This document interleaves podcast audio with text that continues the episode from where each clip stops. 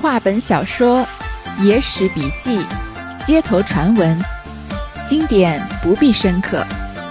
欢迎收听三弦儿的三言二拍，我们一起听听故事，聊聊人生。继续来说这个唐伯虎点秋香的故事。前面啊说到唐伯虎在船里面惊鸿一瞥，看到一个青衣的小丫鬟，然后他就什么也不管了，随便找了一个船啊，就跑上去要追这个丫鬟的船。结果爬上的这个船呢，正好是他的一个朋友。这些朋友呢要去茅山，那王唐伯虎就谎称也要去茅山。但是到了无锡啊，也就是小丫鬟在的这个画舫停的地方，他呢就谎称要取无锡的汇泉水。然后跟友人下去逛的时候呢，又甩开他们，跟踪了画舫主人的轿子，确定了这个丫鬟是无锡画府的丫鬟以后呢，又回来在朋友面前演了一场戏，就是不能再跟朋友一起去茅山了。唐伯虎那个时候啊，已经超过二十九岁了，为了追求自己心仪的女孩啊，都还能这么拼。各位还在单身的朋友啊，真是还有什么理由不努力一把呢？至天明。恰好有一只小船来到，说是苏州去的。解元别了众人，跳上小船，行不多时，推说遗忘了东西，还要转去。袖中摸几文钱，赏了舟子，愤然登岸。到一饭店，办下旧衣破帽，将衣襟换气，如穷汉之状，走至画府点铺内，以点钱为由。与主管相见，卑辞下气，问主管道：“小子姓康，名轩，无县人士，颇善书，处一个小馆为生。竟因着妻亡故，又失了馆，独身无活，欲投一大家充书办之意，未知府上用得否？倘收用时，不敢忘恩。”因于袖中取出细楷数行，与主管观看。主管看那字写的甚是端楷可爱，答道：“待我晚间进府禀过老爷，明日你来讨回话。”是晚，主管果然将字样禀知学士。学士看了，夸道：“写得好，不似俗人之笔。”明日可换来见我，在朋友面前嘛，做戏要做全。他既然说要回苏州，天明的时候有小船回苏州啊，他就别了众人，跳上那个小船，这戏就演了全套了。那告别友人之后呢，他还是要留在无锡啊，就假装说啊忘了东西，还要去拿，就摸了几文钱，赏了舟子。这下呢，他就顺利的搭了便船到了无锡了。他先到一个饭店。办置办一些旧衣破帽，因为他已经打定了主意要去华府当一个书童。然后呢，把衣襟换了，好像穷汉之状。因为唐伯虎虽然因为舞弊案的牵连被革职了嘛，但是毕竟想买他字画的人这么多，他还是衣食无忧的。这里是说三言二拍这个故事里的唐伯虎啊，我们上一回已经说过了，真实的唐伯虎啊，我们留到以后再说。所以他这一身锦衣。就不能去演这个一个穷汉的戏，所以先要把衣服置办的像一些。他呢来到华府所拥有的当铺之内，假装呢要当东西换钱，来见他们当铺的主管。接下来啊就是唐伯虎找工作，你看唐伯虎是怎么找工作的，也许也从里面能学到一点东西。他在主管面前啊卑辞下气，就问他说：“我姓康，叫康轩，是无县人士，我是读过点书的。”本来呢是在一个学堂教书为生，后来最近呢我的妻子亡故了，然后又失去工作了，现在呢我就独自一个人又没活干，所以我想找一个大户人家去当书役，也就是书童了。不知道府上有没有这个需要呢？如果有啊，我就永远不会忘记你们的恩德。然后从袖中啊取出他写好的细楷数行给主管观看，这就相当于是唐伯虎的简历了。因为他要当书童嘛，就对症下药，拿出自己写的字。当然，唐伯虎写的字已经是千金难求，所以即使他保留一点实力啊，这个主管看到也觉得这个字是端楷可爱的，就回答说：“我等晚间啊回府禀报过老爷，明天你再来回话。”当天晚上呢，这主管果然把唐伯虎的字给了学士，这个化学师看了就说写的真好，不像是俗人之笔。明天就让这个人来见我吧。我们读到这里啊，虽然这是一段爱情的故事，但是你觉不觉得唐伯虎这个人啊，他的目标永远都特别明确，然后他总是能找到最有效的方法来达到他的目标。你看他要去追秋香吧，看到往无锡方向去的船，他就跳上去，先不管是谁的船，要跟上秋香，不能把他给跟丢了。他这个划船的友人呢，在船上有人说：“你不先回去找呃换换衣服，买一点香油吗？”唐伯虎就说：“搞这些东西干嘛？我到了那边再弄就好了，就是一刻时间也不耽误。”虽然他在刚到无锡啊，演的在朋友面前演的这出半夜被梦演到的戏有点好笑，但是也是直接的达到了他的目的，就是跟他的朋友分道扬镳，留在无锡。现在呢，他知道大户人家的丫鬟啊，想在别想用别的门路门路见到是不太可能的，而且很有可能啊，大户人家的丫鬟直接就许配给门户自己门户里面的小厮了。生的孩子我们就叫家生子，所以要想得到秋香啊，那就自己要进画府做一个书童。唐伯虎也不像我们现在这些很多人有这个包袱，不管是什么学历的包袱啊、偶像的包袱啊，觉得自己受过这么高等的教育，已经这么有名望了，怎么能去一个大户人家做书童呢？这些对唐伯虎来说啊，毫不在意，因为他就是要达成自己的目标，其他的事情啊都是干扰而已。他去华府找工作啊，也不问华府要不要招人，直接先直接先来到华府经营的当铺，见到主管，拿起自己早就准备好的简历，这也是他对自己的背景和实力有信心的表现嘛。他知道主管看了他的字，一定会聘用他的。果然，主管去见了老爷啊，他就达成目的，顺利的进华府了。这样的执行力啊，也可以说是独一无二的。如果我们从唐伯虎点秋香的这个故事里面学到唐伯虎的执行力啊。能很好的分清事情的主次，定一个明确的目标，然后就心无旁骛，朝着这个目标奋进啊！那我相信再难的目标都是有可能被达成的。最近因为全球性的疫情的原因，也不说最近了，就近一年嘛，因为全球性疫情的原因啊，很多很多人都开始做起了视频博主。我呢就看到一个美国的老爷爷，他也是刚刚开始做视频博主的，主要是讲一些投资的话题。但是他讲到一段啊，我就觉得特别有感触。他之前呢是做房地产中介生意的，业绩特别的突出，在一个很大的公司啊，业绩永远都是前三名，没有下来过。他就说啊，我是怎么卖房子的呢？他从来不像普通的这个上班上班族一样，打开公司内部的平台，看看有哪些房子在售卖，有哪些人要买，然后一个一个打电话去联系他们。向他们推销自己，希望他们能选定自己来做房地产的中介，以此拿到一笔优厚的佣金。他不是这样做的，虽然几乎百分之一百的人都是这么做。那他怎么达到这样的业绩呢？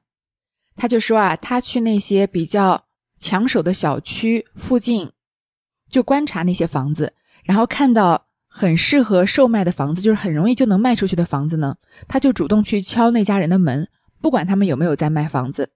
然后就自我介绍说：“我是一个房地产中介，我对于你们家的房子呢很有想法。如果你想要卖房子的话呢，这是一套方案。他在没有回报的前提下，已经制作好一套怎么把这个房子卖出去的方案。这个时候他甚至不知道不知道这家人想不想卖房子。这家人也许刚刚才搬进来一个月，也许还要在这里住上十年、十五年。但是他不管这些，就直接把这个方案啊递给这家的主人。”然后告诉他们，如果有一天你有兴趣卖这个房子的话，请你务必联系我，因为我一定有信心啊，把你的房子以高价卖出去。所以，当这些屋主有一天要售卖自己房子的时候，市面上的房屋中介啊，又千千万万，根本就不知道哪个好哪个不好。那个年代呢，又没有非常成体系的评价系统。你们猜他会想到由谁来做他们的房屋中介呢？这样的行动力啊，特别令人钦佩。其实跟唐伯虎在三百年前做的呢，也有异曲同工之妙。他们都很清楚的知道自己想要什么，然后就不计较一时之间的得失。他们也对自己通往成功目标的方案非常的有信心，知道只要坚持这么做啊，就一定能成功。不像我们现在很多年轻人啊，一点点辛苦就会喊累，或者读书的时候在图书馆坐上一天，其实都在玩手机。回到家之后呢，就觉得自己好像刻苦努力了，自己感动自己。这就是没有分清楚主次的行为。好，说远了。次早，解元便到点中，主管引进介元，拜见了学士。学士见其仪表不俗，问过了姓名、住居，又问：“曾读书吗？”介元道：“曾考过几遍童生，不得进学，经书还都记得。”学士问是何经？介元虽习尚书，其实是五经俱通的。晓得学士习周易，就答应道。易经，学士大喜道：“我书房中写贴的不缺，可送公子处做伴读。”问他要多少身价，介元道：“身价不敢领，只要求些衣服穿，待后老爷中意时，赏一房好媳妇足矣。”学士更喜，就叫主管于典中寻几件随身衣服与他换了。改名华安，送至书馆见了公子。第二天一早啊，唐伯虎又回到了这个当铺。主管呢就引进唐伯虎拜见了华学士。华学士看到唐伯虎啊，虽然穿着很普通，但是仪表不俗，就问他姓名住居。那他当然都是乱说的，就他前面说的嘛，说自己姓，说自己叫康轩，是吴中人嘛。那学士就问他有没有读书，那唐伯虎肯定不能说他自己中过解元了。他就说啊，只考过童生。按照明清的科举制度啊，凡是学习的读书人，不管年龄大小，只要还没考到秀才资格之前啊，就都是叫童生。所以有些人啊，一把年纪，头发花白，没考中秀才，还是叫童生的。说自己经书都还记得。那化学师就问是读的什么经？这唐介元呢，读的是尚书，但是他其实五经都通。这个四书五经啊，可能大家都已经知道，但是还是简单的说一下。四书五经啊，是儒家思想的这个核心的书籍。在中国的文学作品里面，四书五经占据着非常重要的位置。四书呢，就是指《大学》《中庸》《论语》和《孟子》；五经就是《诗经》《尚书》《礼记》《周易》和《春秋》。这化学士问他读的是四书五经里面的哪一本？可见化学士就过于的低估唐伯虎了。唐伯虎什么都知道，那他虽然呢更懂的是尚书，但他其实五经都懂，而且呢他已经事先调查过化学师的背景。你看，这又是唐伯虎的行动力了。他知道化学师学的是周易，就顺藤摸瓜说他也读的是易经。化学师就特别高兴，说我书房里面倒是不缺一个写字的。但是你呀，可以去我的儿子那里做个伴读书童，然后问他要多少钱。又像我们前面说过的，唐伯虎他是一个不计较一时得失的人，而且他也不在乎这点钱嘛。他说钱什么的他不敢要，只要点衣服穿就行了。然后直接说出自己来华府的目的，以后老爷中意我啊，赏我一房好媳妇儿就行。华学士就更高兴了，有人有这么好条件的人主动来他家当书童，还不要钱，的多好呀！所以就叫主管啊，在典中寻几件随身的衣服，别人当的衣服给他换了，给他改了名叫华安，因为他进了华府嘛。送到书馆就见了他的公子。读到这里，可能很多人脑海中有画面了。如果你看过周星驰的《唐伯虎点秋香》的话，看到唐伯虎被改名华安，然后戴着那个有两个球球的毛那个帽子，然后在华府是怎么被训练的，一边要唱歌一边跑步，还有华老爷的儿子啊，也特别的好笑。公子教华安抄写文字，文字中有字句不妥的，华安私家改窜。公子见他改得好，大惊道：“你原来通文理，几时放下书本的？”华安道：“从来不曾旷学，但为贫所迫耳。”公子大喜，将自己日课教他改消。华安笔不停挥。真有点点铁成金手段。有时提意疑难，华安就与公子讲解；若公子做不出时，华安就通篇代笔。唐伯虎啊，也就是现在的华安，就正式的当了华府老爷的儿子，这个华府公子的呃伴读书童。那他伴读呢，还非常的兢兢业业。当公子写的文章中字句有不妥的啊，华安就帮他修改。公子看他改的特都特别好，特别到位，就说：“原来你这么懂文理啊！你是什么时候开始不读书的呢？为什么不去考取功名呢？”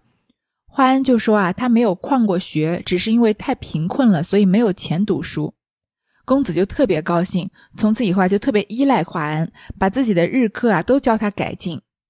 基本上这个华府的公子啊，就像现在的一些纨绔子弟一样，这个论文都是花钱让别人来写的。首先，华安啊有点铁成金的手段，这公子随随便便写一篇稀烂的文章啊，经过华安一改，都能改成很好的文章。有时的时候题目太难啊，华安就跟公子讲解要怎么破题。因为写文章嘛，文章的题目都很简单，最重要的就是要破题立意。当这个公子实在做不出来啊，这华安就通篇代笔。先生见公子学问骤进，向主人夸奖，学士讨进坐看了，摇头道：“此非孺子所及，若非抄写，必是欠人。”呼公子诘问其由，公子不敢隐瞒，说道。曾经华安改审，学士大惊，唤华安到来，出题面试。华安不假思索，原笔立就，手捧所作呈上。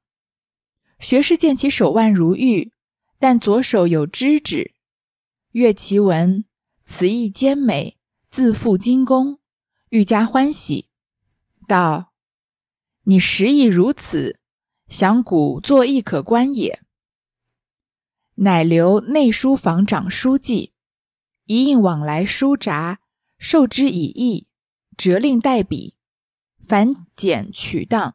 学士从未增减一字，宠幸日深，赏赐比众人加厚。教画府公子的先生啊，看到他的学问骤进，进步特别大，就向他的父亲夸奖。他爸爸呢，就讨静坐最近的作品看了。他的父亲是最了解自己的儿子的，知道这儿子啊不是读书的料，文章写的这么好啊，就说此非孺子所及，这不是我的儿子能写得出来的东西。这作文呢不是他抄的，那就一定是欠人。欠人就是雇别人来写的意思。就叫他儿子到面前啊，问他原因。他儿子呢也不敢隐瞒，就说都是华安改审的。这化学士呢虽然知道华安有点文采。没想到他文采这么出众，就唤他过来，就出题呢，面试他。那唐伯虎是什么样的人啊？中了解元的人，学问当然是比化学士还高呢。不假思索啊，一挥笔就写好，呈作，呃，手捧着他的大作呈给化学士。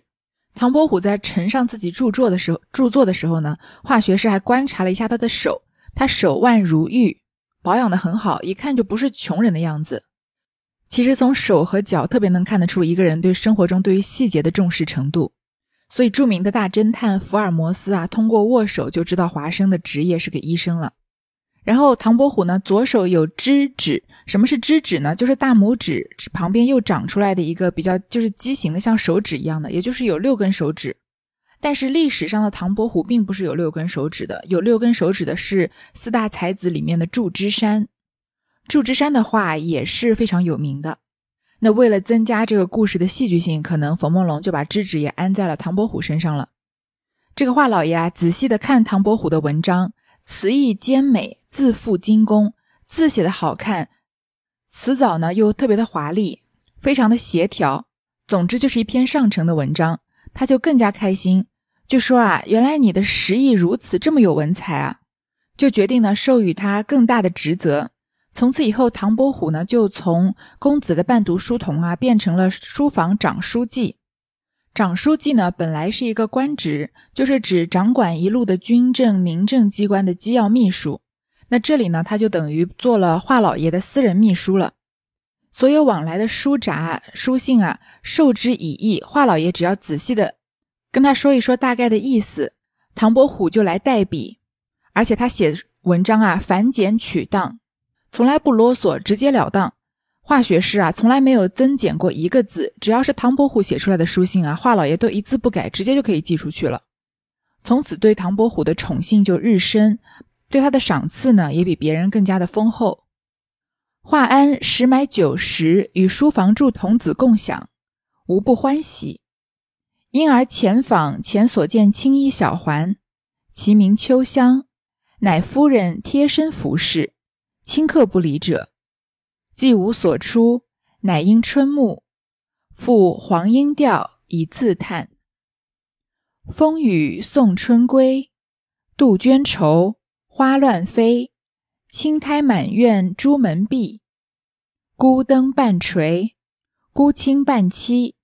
萧萧孤影汪汪泪，已归期，相思未了，春梦绕天涯。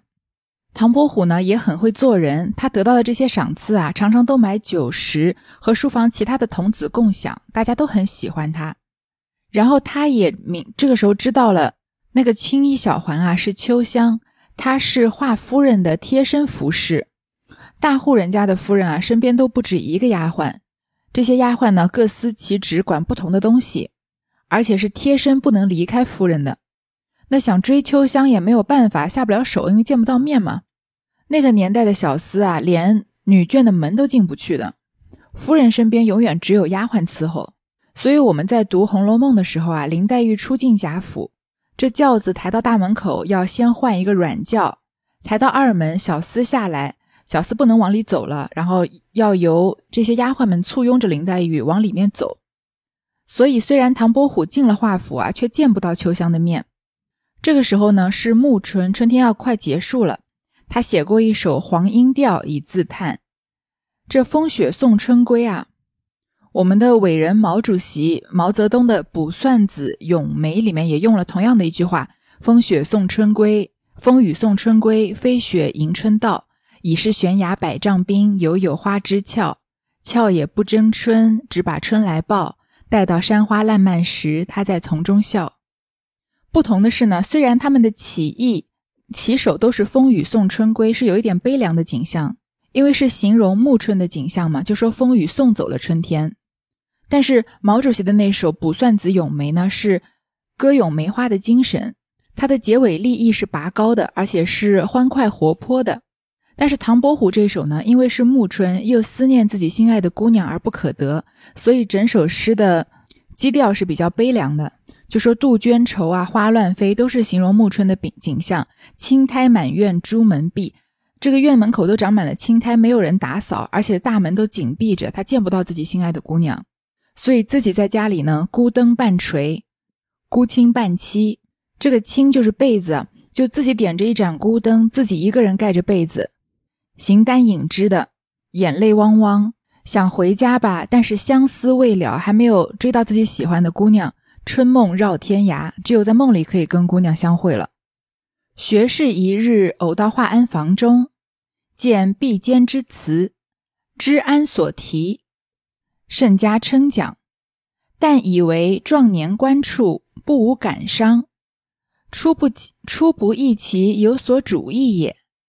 是典中主管病故，学士令华安暂设其事。有一天啊，华老学士到华安房中，看到他写的这首《黄莺调》，非常的赞赏华安的文采，但就以为啊，因为华安正值壮年，因为二十岁、三十岁出头的样子嘛，但是没有妻子。所以非常的感伤，但是不知道啊，他其实写这首诗是写给一个人的。其实唐伯虎在现实生活中也是，第一任妻子死了，第二任妻子被休了。正好这个时候呢，典中的主管病故，就前面雇佣华安的这个主管已经死了，所以这个化学士啊，想让华安来暂代这个主管的职位。当铺的主管跟书房的秘书又是不同的职位。书房的秘书文采再好啊，都碰不到钱的。那在当铺做主管呢，就是要管理华府的钱财了，所以一定要是主人的心腹才可以。月余出纳谨慎，毫乎无私。学士欲遂用为主管，嫌其孤身无事，难以重托，乃与夫人商议，呼媒婆欲为娶妇。华安将银三两送与媒婆，央他禀知夫人说：“华安蒙老爷夫人提拔，复为志士，恩同天地。但恐外面小家之女不习里面规矩，倘得于侍儿中择一人见配，此华安之愿也。”媒婆一言禀告夫人，夫人对学士说了，学士道。如此成为两变，但华安出来时不领身价，原指望一房好媳妇，今日又做了府中得力之人，倘然所配未中其意，难保其无他志也。不若唤他到中堂，将许多丫鬟听其自责。夫人点头道是。几个月以后啊，华安做这个代管典中主管的职位啊，做的特别的尽心尽责，出纳谨慎，管理钱财非常小心，毫乎无私，一点都不贪小便宜。所以这个学士呢，想要升他做正式的主管，但是呢，他孤身无事，没有家室，很难重托。古人很讲究成家立业，因为在三百年前，事业是个男子才有的东西嘛。所以如果没有一个所谓的贤内助来管家的话呢？反倒不能托这个男子大任，这是三百年前的迂腐思想。各位千万不要以那个时候的价值观来评断现在年轻人的选择。现在这个世界啊，婚姻自由，不结婚也是绝对的自由。可千万不要觉得一个人啊，所谓的孤身无事就不委以他重任了。所以华学士呢就跟夫人商议，想要找一个媒婆帮华安讨个老婆。华安一看机会来了，拿了三两银子送给这个媒婆。就让他去华夫人面前说，说华安呢受老爷夫人提拔，所以才能娶媳妇儿，这是恩同天地的事情。但是呢，我也不想娶外面小门小户的女儿，他们啊也不懂这个华府里面的规矩，不如就在华府里面的丫鬟里面找一个人直接配给我，这就是我的愿望了。那这还不好办吗？媒婆拿了钱啊，就禀告给华夫人，夫人又对华老学士说了，大家都觉得很好。这华学士呢，也是个厚道人。他说，华安出来的时候啊，不领身价，没有拿一毛钱工资，本来就想指一房好媳妇儿。现在呢，他又在华府做这么重要的职位，如果给他一个不合心意的女孩子啊，那很难确保他不会跳槽找其他的工作。不如就让他到中堂来，把所有的丫鬟呢都叫出来，让他自己选一个。这夫人呢就点头道是。当晚，夫人坐于中堂。灯烛辉煌，将丫鬟二十余人各盛世装扮，排列两边，恰似一般仙女，簇拥着王母娘娘在瑶池之上。夫人传命唤华安，华安进了中堂，拜见了夫人。夫人道：“老爷说你小心得用，欲赏你一房妻小，这几个粗婢中，任你自择。”叫老嬷嬷携烛下去照他一照，华安就烛光之下看了一回，虽然竟有标志的，那青衣小环不在其内。华安立于旁边，默然无语。夫人叫老嬷嬷，你去问华安，哪一个中你的意，就配于你。华安只不开言。说到这里，真有点想回去重看一遍。周星驰版的《唐伯虎点秋香》了，我还记得这个情节，就和这书里形容的一样。这个夫人坐在中堂啊，把丫鬟全部都叫出来，让唐伯虎看。但是其实秋香是不在里面的。当然，电影里面有夸张的成分。这小说里是说呢，把这丫鬟二十个人啊，盛世装扮都打扮好了，排列在两边，就好像一般仙女一样。然后这华夫人就好像王母娘娘、王母娘娘一样，被簇拥着在瑶池之上。这夫人就传命给华安。让他进来，然后就说呢，是老爷想要重用你，要赏你妻小，所以这几个丫鬟啊，随便你选。然后让个老妈妈拿着个蜡烛去照一照这几个姑娘的面庞。这唐伯虎看了一看啊，虽然有几个长得很漂亮的姑娘，但是他中意的那个青衣小环不在其内，所以他就站在旁边不说话。那夫人就问他哪一个中你的意呢？华安却不回答。夫人心中不悦，叫。华安，你好大眼孔！难道我这些丫头就没个中你意的？华安道：“傅夫人，华安蒙夫人赐配，又许华安自责，这是旷古隆恩，粉身难报。只是夫人随身侍婢还来不及，既蒙恩典，愿得进官。”夫人笑道：“你敢是以我有吝啬之意？”也罢，房中那四个一发唤出来，他看看，满他的心愿。原来那四个是有执事的，叫做春妹、夏青、秋香、冬瑞。春妹长首饰脂粉，夏青长香炉茶灶，秋香长四时衣服，冬瑞长酒果食品。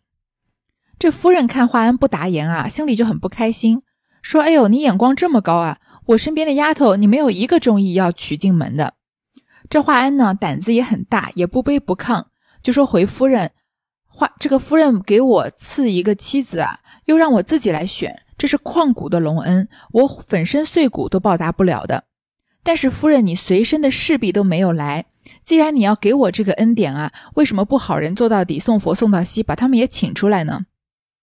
夫人就笑了，说：“难道你是以我啊有吝啬之意，舍不得我身边的贴身丫鬟吗？